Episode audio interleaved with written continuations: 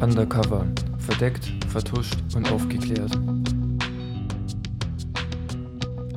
Hallo und herzlich willkommen zu einer neuen Folge. Mein Name ist Julia. Und mein Name ist Michi. Ich freue mich, dass du so euphorisch bist, so Ja. energiegeladen. Es ist jetzt ja schon der dritte Versuch, glaube ich, das Intro aufzunehmen. Vorher habe ich einfach vergessen, wie mein Einstieg funktioniert. Ich weiß auch nicht, was da los war. Hatte ich einen kurzen Aussetzer. Ja gut, und ich habe vergessen, meine Spur aufzunehmen. Das wäre sad gewesen. Da hätte man einfach mal eine halbe Stunde Monolog Julia gehört. Das ist doch schön. Ja, das kommt immer ein bisschen auf die Dosis an. Wie ihr hört, haben wir es noch geschafft, vor meinem Urlaub die Folge aufzunehmen. Und der Michi ist so lieb und schneidet die Folge noch für mich. Also vielen Dank. Wir werden sehen, ob ich es nicht doch vergesse. Aber wenn ihr es hören könnt, dann habe ich es vermutlich geschafft. Ja, vermutlich. Ich hoffe es für dich. Ja, sonstiges Thema, was du vielleicht noch ansprechen möchtest? Ja, und zwar steht ja am 26. September die Bundestagswahl an. Ich habe schon gesehen, du hast die Briefwahlunterlagen ausgefüllt. Genau, weil wir ja im Urlaub sind. Und genau, deswegen habe ich schon per Briefwahl gewählt. Und deswegen der Appell an euch alle, geht wählen. Oder beantragt zumindest Briefwahl, geht mittlerweile auch online. Genau, super einfach. Man kann einfach den QR-Code auf der, ähm, wie heißt das? Wahlbenachrichtigung. Auf der Wahlbenachrichtigung, genau, einscannen und dann muss man nur bestätigen, ich möchte die Briefwahl beantragen.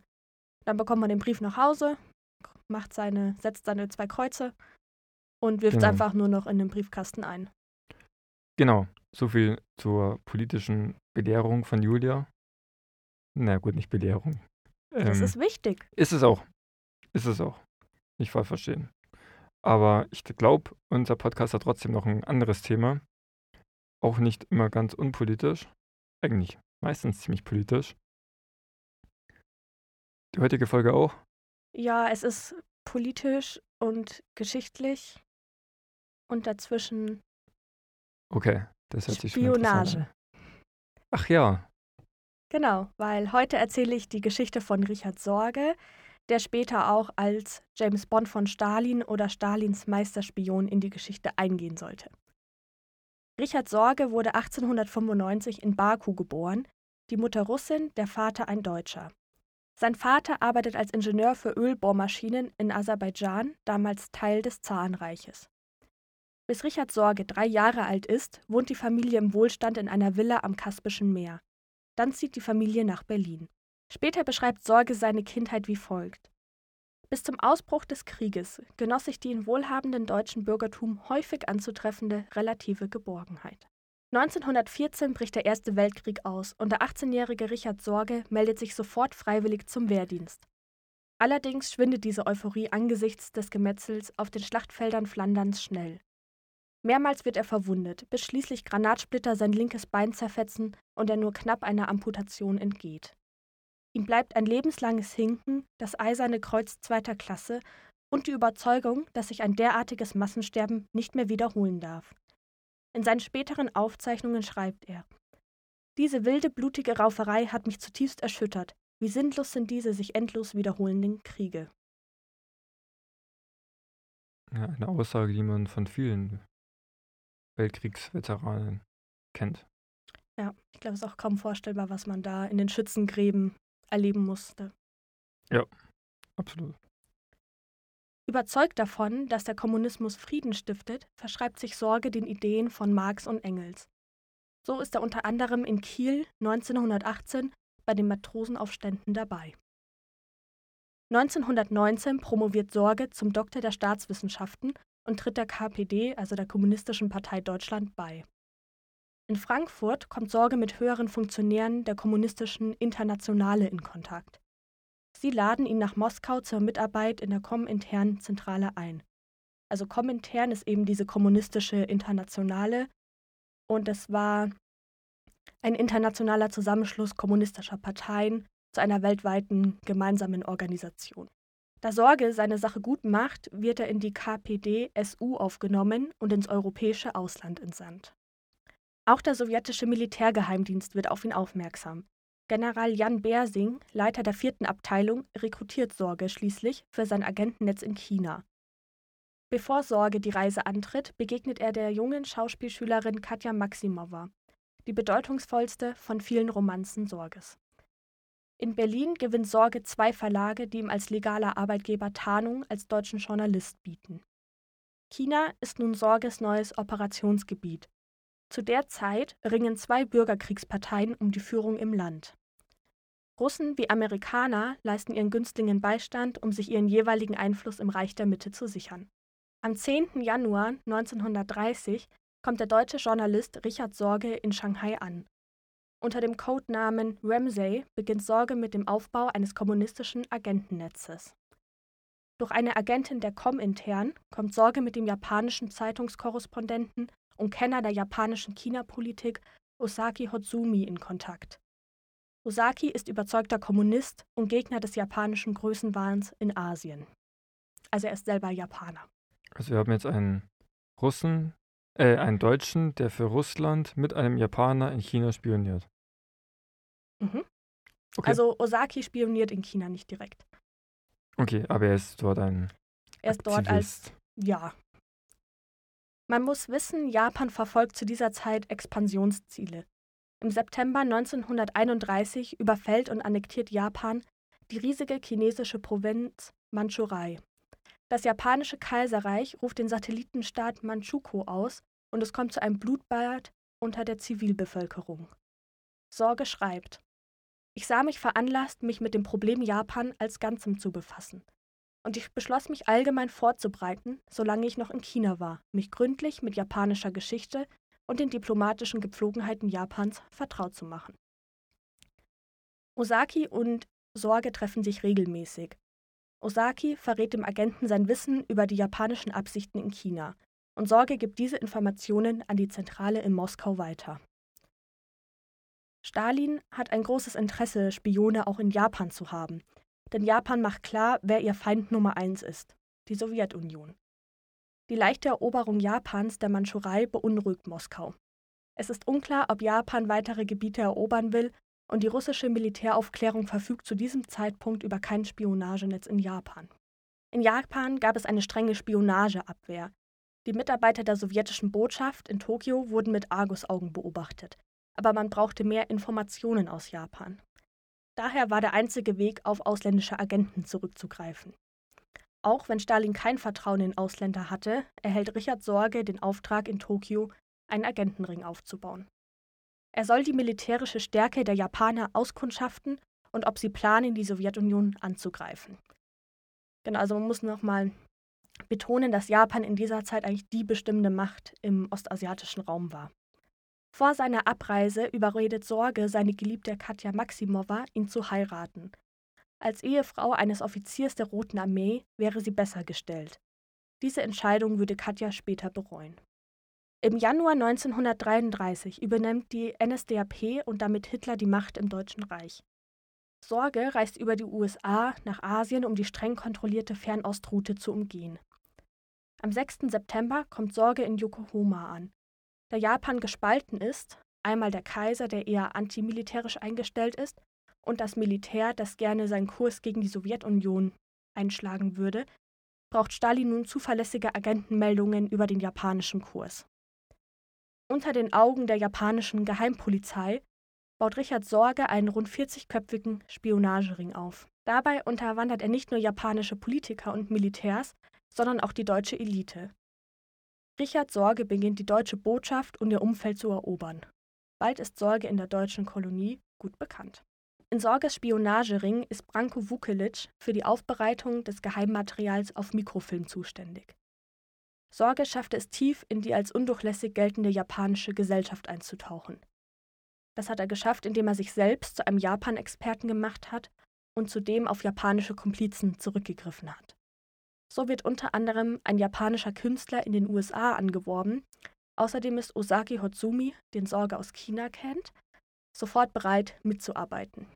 Das bedeutet, er baut jetzt auch nochmal einen Agentenring in Japan oder genau. aus Japanern.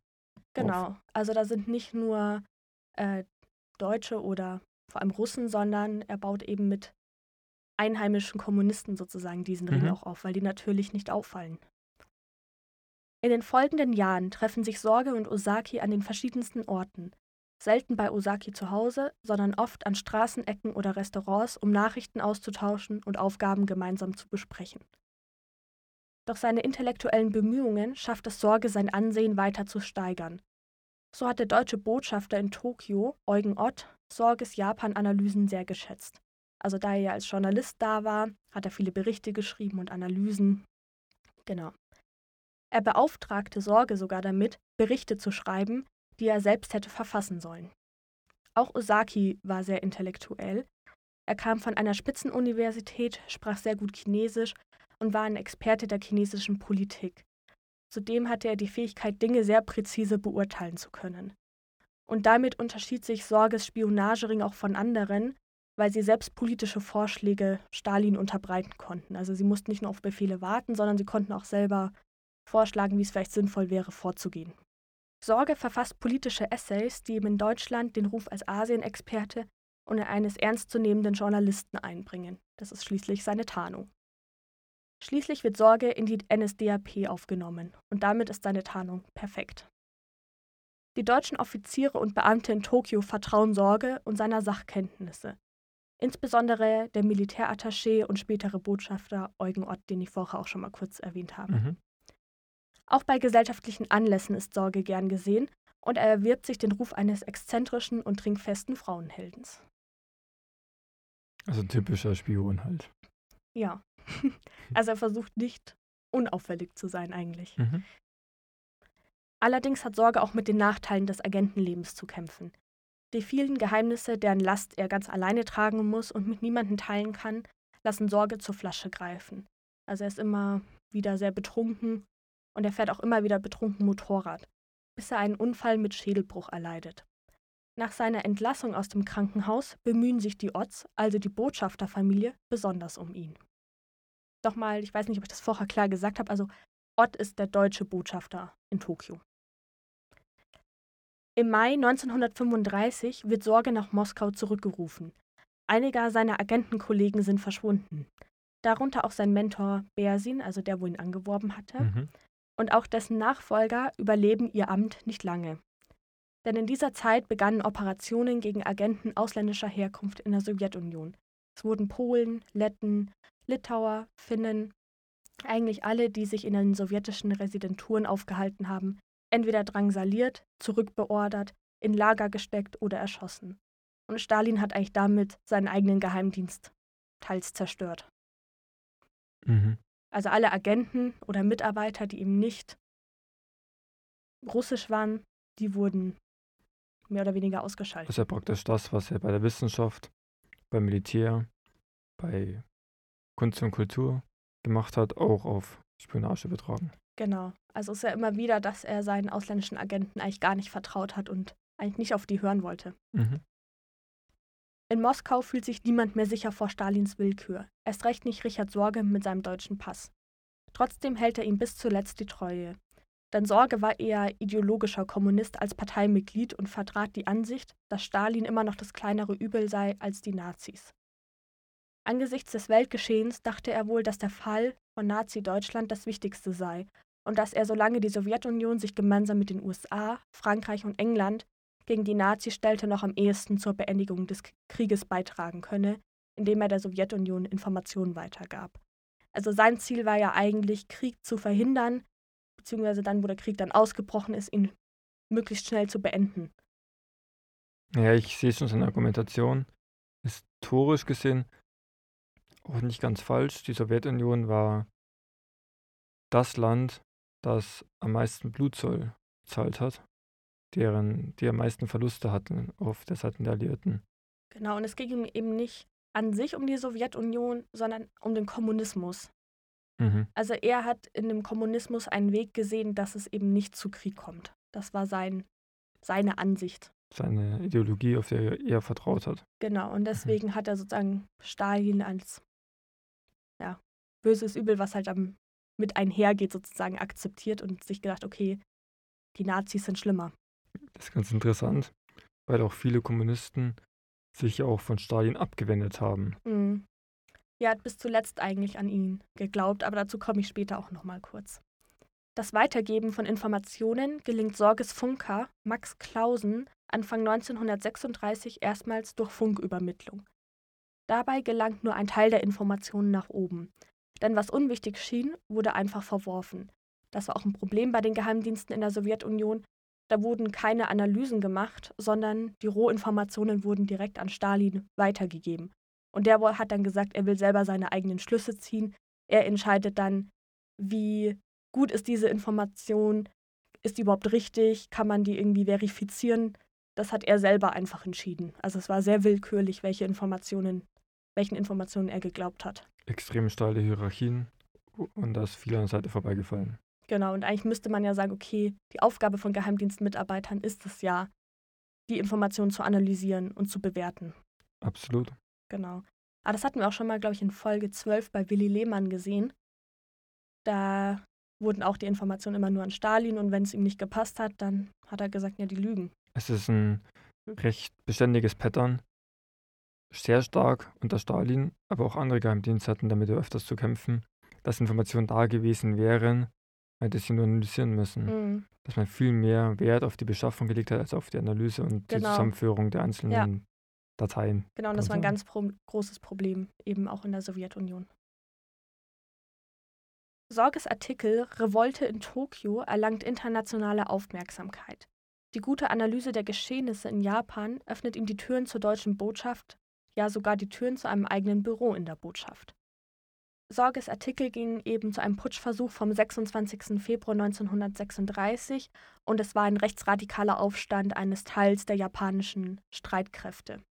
Die Putschisten waren der Ansicht, dass die Regierung die japanische Eroberung Asiens nicht aggressiv genug angehe und zu sehr politischen und industriellen Interessen folge. Kurz nach eben jenem Putsch bittet Militärattaché Ott Sorge um Hilfe. In seinen Aufzeichnungen schreibt Sorge: Ich musste ihm schwören, niemandem etwas von der Sache zu sagen. Ich tat das und half ihm in seiner Wohnung, das Telegramm zu chiffrieren. Ott hatte mich und nicht ein Botschaftsmitglied um Hilfe gebeten, weil die Sache äußerste Geheimhaltung erfordert. Das bedeutet, Ott hat seinen eigenen Mitarbeitern nicht vertraut, sondern vertraut sich lieber einem Spion an, von dem er natürlich nichts wusste. Er denkt ja nicht, dass er ein Spion ist. Aber Und mittlerweile er ist er ja sozusagen mehr oder weniger Mitglied der Botschaft. Also er hat da ja sein eigenes Büro, er darf da ein- und ausgehen und eigentlich, glaube ich, sieht Ott in ihm einen sehr guten Freund. Schon, aber die Tatsache ist, er ist ein Spion. Ja. Okay. Neben des geheimen Codes des Nachrichtenverkehrs mit Berlin erfährt Sorge auch Details der streng vertraulich deutsch-japanischen Verhandlungen. Als im November 1936 der Anti-Com-Intern-Pakt zwischen Deutschland und Japan unterzeichnet wird, ist Stalin bestens informiert. Der Pakt richtet sich gegen die Sowjetunion. Also der Com-Intern-Pakt war ein völkerrechtlicher Vertrag zwischen dem Deutschen Reich und dem Japanischen Kaiserreich mit dem Hauptziel der Bekämpfung der kommunistischen Internationalen. Dem Pakt traten später weitere Staaten bei, unter anderem das faschistische Italien. Die Japaner setzten ihren Eroberungszug in Nordchina fort, doch die Chinesen wehren sich und die Japaner wollen einen China-Experten und finden ihn. Osaki Hotsumi, also der Kollege von Sorge. Der japanische Premierminister Konoe nimmt Osaki als Regierungsberater auf. Damit ist der Sorge-Agentenring im japanischen Machtzentrum angekommen. Als der eigene Mann der Russen, General Juschkow, aus Angst vor Stalin zu den Japanern überläuft, ist dies eine heikle Situation, denn die Japaner sind im Begriff, die Grenzen des Manchukuo-Staates nach Norden auszudehnen und stehen bei Nomohan der Roten Armee gegenüber. Der Überläufer hat wichtige Informationen an Japan weitergegeben. Daher stellt sich für Moskau die Frage, was weiß der Feind über die Rote Armee? Sorge bekommt den dringenden Befehl, Kopien der Dokumente, die der Deserteur übergeben hat, zu machen und zu analysieren. Und Sorges Berichterstattung erweist sich als unbezahlbar. Die Russen ändern ihre Truppenaufstellung und gewinnen die Oberhand über die japanische Armee. Japan verliert mehr als 8000 Mann und muss seine Expansionsziele in der Sowjetunion überdenken. Aus Geheimdokumenten geht hervor, dass Berlin diesen Umdenkprozess der Japaner zu nutzen versucht. Die deutschen Diplomaten in Tokio werden angewiesen, einer Militärallianz mit Japan den Boden zu bereiten. Denn Hitler plant einen Krieg gegen England und Frankreich und will Japan dazu bringen, gegen die britischen Kolonien im Fernen Osten vorzugehen. Aber Japan, das sich im Krieg mit China ja, verzettelt hat, will sich darauf nicht einlassen. Deutschland handelt daraufhin einen Nicht-Angriffspakt mit der Sowjetunion aus. Und für die Japaner kommt das einem Verrat gleich. Schließlich hatte das Kaiserreich gehofft, dass Deutschland an der Seite Japans einen Krieg mit der Sowjetunion führen würde. Letztlich verlor auch der Antikomintern-Pakt seine Bedeutung. Um Japans Vormarsch in Asien zu stoppen, kündigen die USA den Handelsvertrag mit Japan und drehen damit den Japanern den Ölhahn zu. In Europa bricht der Krieg aus, als die deutsche Wehrmacht in Polen einmarschiert und ein Eroberungskrieg beginnt. Eine Allianz mit den siegreichen Deutschen scheint für Japan nun doch sinnvoll zu sein. Joachim von Ribbentrop, Reichsminister des Auswärtigen von Nazi-Deutschland, schickt den Sondergesandten Stahmer nach Tokio zu Gesprächen mit dem japanischen Außenminister Matsuka. Sorge steht während dieser Verhandlungen in enger Verbindung mit Stahmer. Schließlich ist er seit kurzem Presseattaché berufen durch den Botschafter Ott. Stalin erfährt dadurch lange vor der Unterzeichnung des Drei-Mächte-Pakts, dass sich Japan der Achse Rom-Berlin angeschlossen hat. Diese Allianz aus Deutschland, Italien und Japan soll sich gegen England richten und die USA von einem Kriegseintritt abschrecken. Die nervenaufreibende Spionagearbeit fordert ihren Tribut. Der Funker Max Clausen erleidet einen Herzinfarkt und ist nicht mehr wie zuvor bei der Sache. Dadurch bleiben wichtige Meldungen liegen. Sorge bittet zum wiederholten Mal nach elf Jahren um seine Abberufung. Aber dieser Wunsch kommt zu einem ungünstigen Zeitpunkt, denn der Spionagering tritt Ende 1940 in seine entscheidende Phase. Am 18. Dezember 1940 unterzeichnet Hitler die Weisung 21 zur Planung des Unternehmens Barbarossa, der deutsche Überfall auf die Sowjetunion. Nur zehn Tage später funkt Sorge eine erste Warnung nach Moskau. Deutsche unterhalten an Ostgrenze, einschließlich Rumäniens, 80 Divisionen. Deutschland ist in der Lage, Gebiete der UdSSR auf der Linie Krakow, Moskau und Leningrad zu besetzen. Ramsey. Er lag nicht falsch. Nee, also, also sieht man später auch, er war sehr clever, also er hat sehr schnell auch Zusammenhänge erkannt. Ribbentrop hat inzwischen seine Pläne geändert. Er sucht die Unterstützung Japans nicht mehr gegen England, sondern um die Sowjetunion im fernen Osten in die Zange zu nehmen.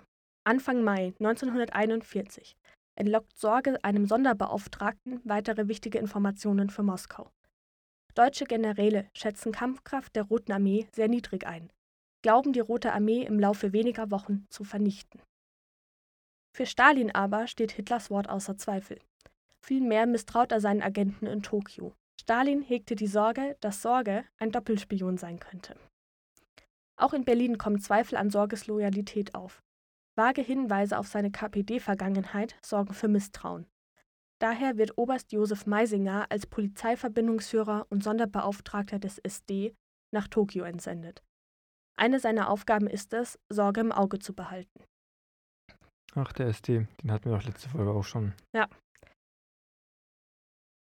Sorge bietet sich dem Neuankömmling Meisinger als Trinkkumpanen an. Dieser ist dankbar und lässt sich von Sorges hohem Ansehen an der deutschen Botschaft und seinem Charme blenden. Die Überwachung von Sorge wird verschleppt. Und in der Botschaft zweifelt ohnehin niemand an Richard Sorge. Sorge geht in der Botschaft ein und aus und hat oder verschafft sich Zugang zu Hitlers größten Geheimnissen. So übermittelt Sorge an Moskau.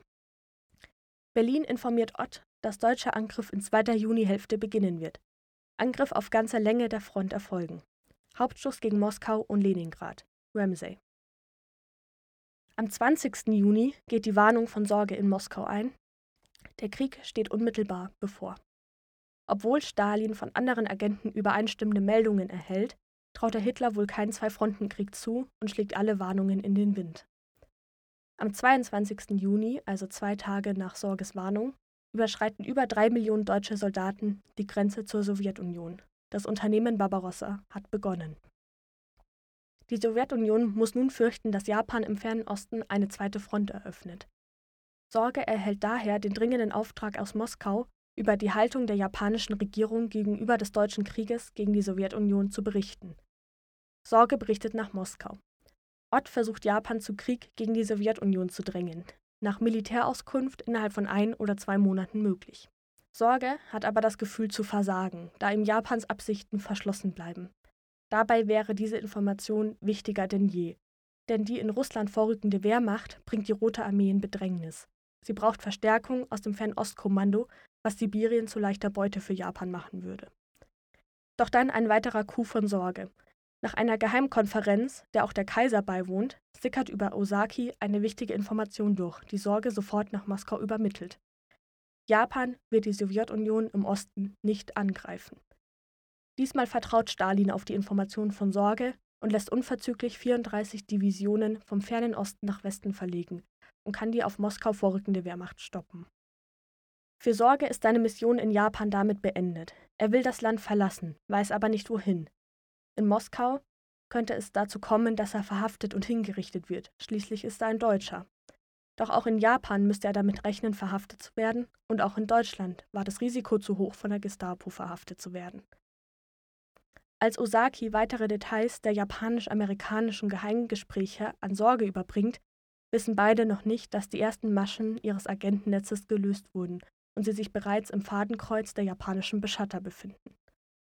Die Gespräche zwischen Japan und den USA sind aus Osakis Sicht zum Scheitern verurteilt, da Japan an seinen Expansionsplänen festhalten wird. Sorge verfasst eine Depesche, in der er einen baldigen Krieg zwischen Japan und den USA prophezeit. Der Bericht erreicht Moskau nicht mehr. Vermutlich war es ein bedeutungsloser Unteragent, ein aus den USA zurückgekehrter japanischer Kommunist, der um seine Haut zu retten einen Namen eines Agenten aus Sorges Ring verriet.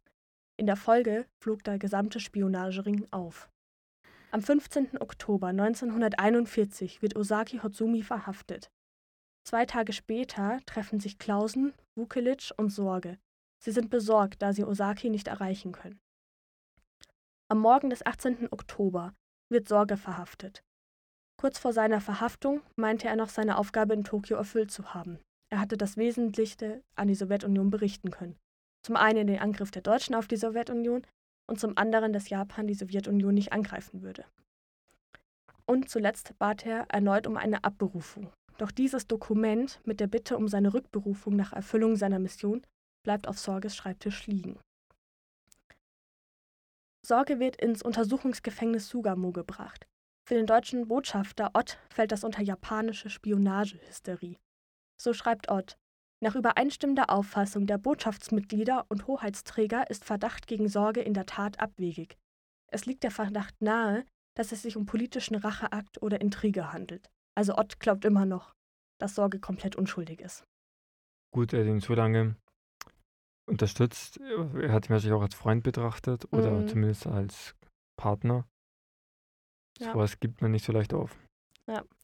Als Sorge und Osaki verhaftet wurden, protestierte die deutsche Regierung bzw. die deutsche Botschaft in Japan vehement und fragte, wieso Japan einen so vertrauenswürdigen Nationalsozialisten wie Sorge verhaften konnte.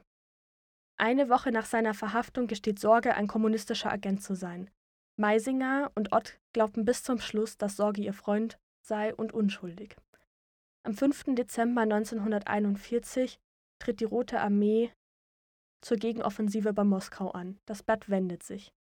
Das Ölembargo veranlasst Japan gegen die USA in den Krieg zu ziehen. Sorges Prophezeiungen bewahrheiteten sich also am 7. Dezember 1941. Pearl Harbor. Mhm. Im Gefängnis schreibt Sorge. Hätte ich unter friedlichen sozialen Bedingungen und umgeben von einer friedlichen politischen Entwicklung gelebt, wäre ich vielleicht Wissenschaftler geworden. Jedenfalls bestimmt nicht Spionageagent. Also eigentlich wollte er nie Spion sein. Dafür hat er das gar nicht so schlecht gemacht. Ja. Also aus fachlicher Sicht. Das stimmt. Nach fünf Monaten Verhör legt der Polizeibeamte Ohashi seinen Abschlussbericht der Staatsanwaltschaft vor. Sorge richtet persönliche Worte an ihn und bedankt sich für die gründliche und äußerst freundliche Überprüfung meines Falls. Ich werde nie vergessen, wie freundlich Sie in der schwierigsten Zeit meines ereignisreichen Lebens zu mir waren. Okay. Ohashis Bericht empfiehlt die Todesstrafe. Richard Sorge wird schuldig gesprochen und zum Tode verurteilt. Sorge glaubt, dass Stalin seine Rettung anordnen würde. Doch hätte er gewusst, was mit seiner Ehefrau Katja geschah, hätte er gewusst, dass diese Hoffnung vergeblich war. Denn Stalin hatte Katja Maximowa verhaftet, der Spionage für den deutschen Geheimdienst angeklagt, verurteilt und in die sibirische Verbannung geschickt, wo sie bald danach starb. Ihr Verbrechen war die Frau von Richard Sorge gewesen zu sein. Als die Japaner nun doch zu einem Agententausch bereit sind, heißt es aus Moskau, der Name Richard Sorge ist uns nicht bekannt. Nachdem Sorge nicht mehr diese unbezahlbaren Informationen beschaffen konnte, galt er einfach als verbrauchtes Material. Außerdem war bekannt, dass er offen mit den japanischen Ermittlern gesprochen hatte. Deshalb gab sich die sowjetische Regierung auch gar keine Mühe, Sorge zu retten. Und außerdem wird auch vermutet, dass Stalin Sorge loswerden wollte, weil Sorge ja wusste, dass Stalin des Öfteren nicht auf seine Mitteilungen gehört hat und dadurch hätte Schlimmeres verhindert werden können. Sorge wusste, dass Stalin versagt hat. genau. Stalin hätte die Er hatte die Infos. Stalin hätte die Operation Barbarossa vereiteln können. Genau. Und es wird eben auch vermutet, dass Stalin Angst hatte, dass Sorge dies publik macht. Gut, Stalin hatte schon immer extreme Parano Paranoia, hat ja auch viele Leute aus seinem engsten Zirkel töten lassen. Gibt ja so ein bekanntes Foto mit ihm, wo er mit anderen großen kommunistischen Persönlichkeiten abgebildet war. Und nach und nach wurde einer nach dem anderen herausretuschiert. Ja, Stalin ist schon. Einer der größten Massenmörder des 20. Jahrhunderts. Ja. Gemeinsam mit Hitler und danach Mao Zedong. Das war eine harte Zeit für die Ja, Menschheit. auf jeden Fall. Auch Osaki wird zum Tode verurteilt und hingerichtet. Max Clausen, also der Funker, bekommt lebenslänglich. Er wird 1945 befreit. Branko Vukelic bekommt lebenslänglich und stirbt 1944 in Haft. Am 7. November 1944 wird Sorge hingerichtet. Das heißt, Sorge hat auch das Kriegsende nicht mehr miterlebt. Das ist natürlich besonders hart. Wenn dein Ziel ist, Krieg zu verhindern und dann. Ja. Am 5. November 1964, also 20 Jahre nach der Hinrichtung, wird Richard Sorge als Held der Sowjetunion ausgezeichnet. Hat ihm auch nichts mehr geholfen. Vor allem, weil all die Jahre war er ja Verräter. Obwohl er so brutal. so wichtige Informationen an die geliefert hat. Also das muss man sich mal vorstellen. Ja, Spione sind nicht beliebt. Nee. Auch nicht in ihrer Heimat. Ja, wie gesagt, da wo er überlegt hat, okay, ich will Tokio verlassen, es gab keinen Ort, wo er hätte hingehen können. Für Moskau hat er total große Dienste eigentlich geleistet, aus Sicht der Sowjetunion. Klar. Konnte da nicht hin, weil er hatte einen deutschen Pass. Nach Deutschland konnte er nicht, er hatte eine KPD-Vergangenheit. In Japan konnte er nicht bleiben, weil die Ja, hat genau. sich ausspioniert. Ja. China vielleicht. Sich in China Er verstecken. hat auch USA überlegt, Mhm. da hätte er aber halt sein kommunistisches Leben verleugnen müssen. Und eigentlich war ja das, was ihn die ganze Zeit angetrieben hat, diese Ideologie. Klar. Ja, ein, eine sehr interessante Geschichte.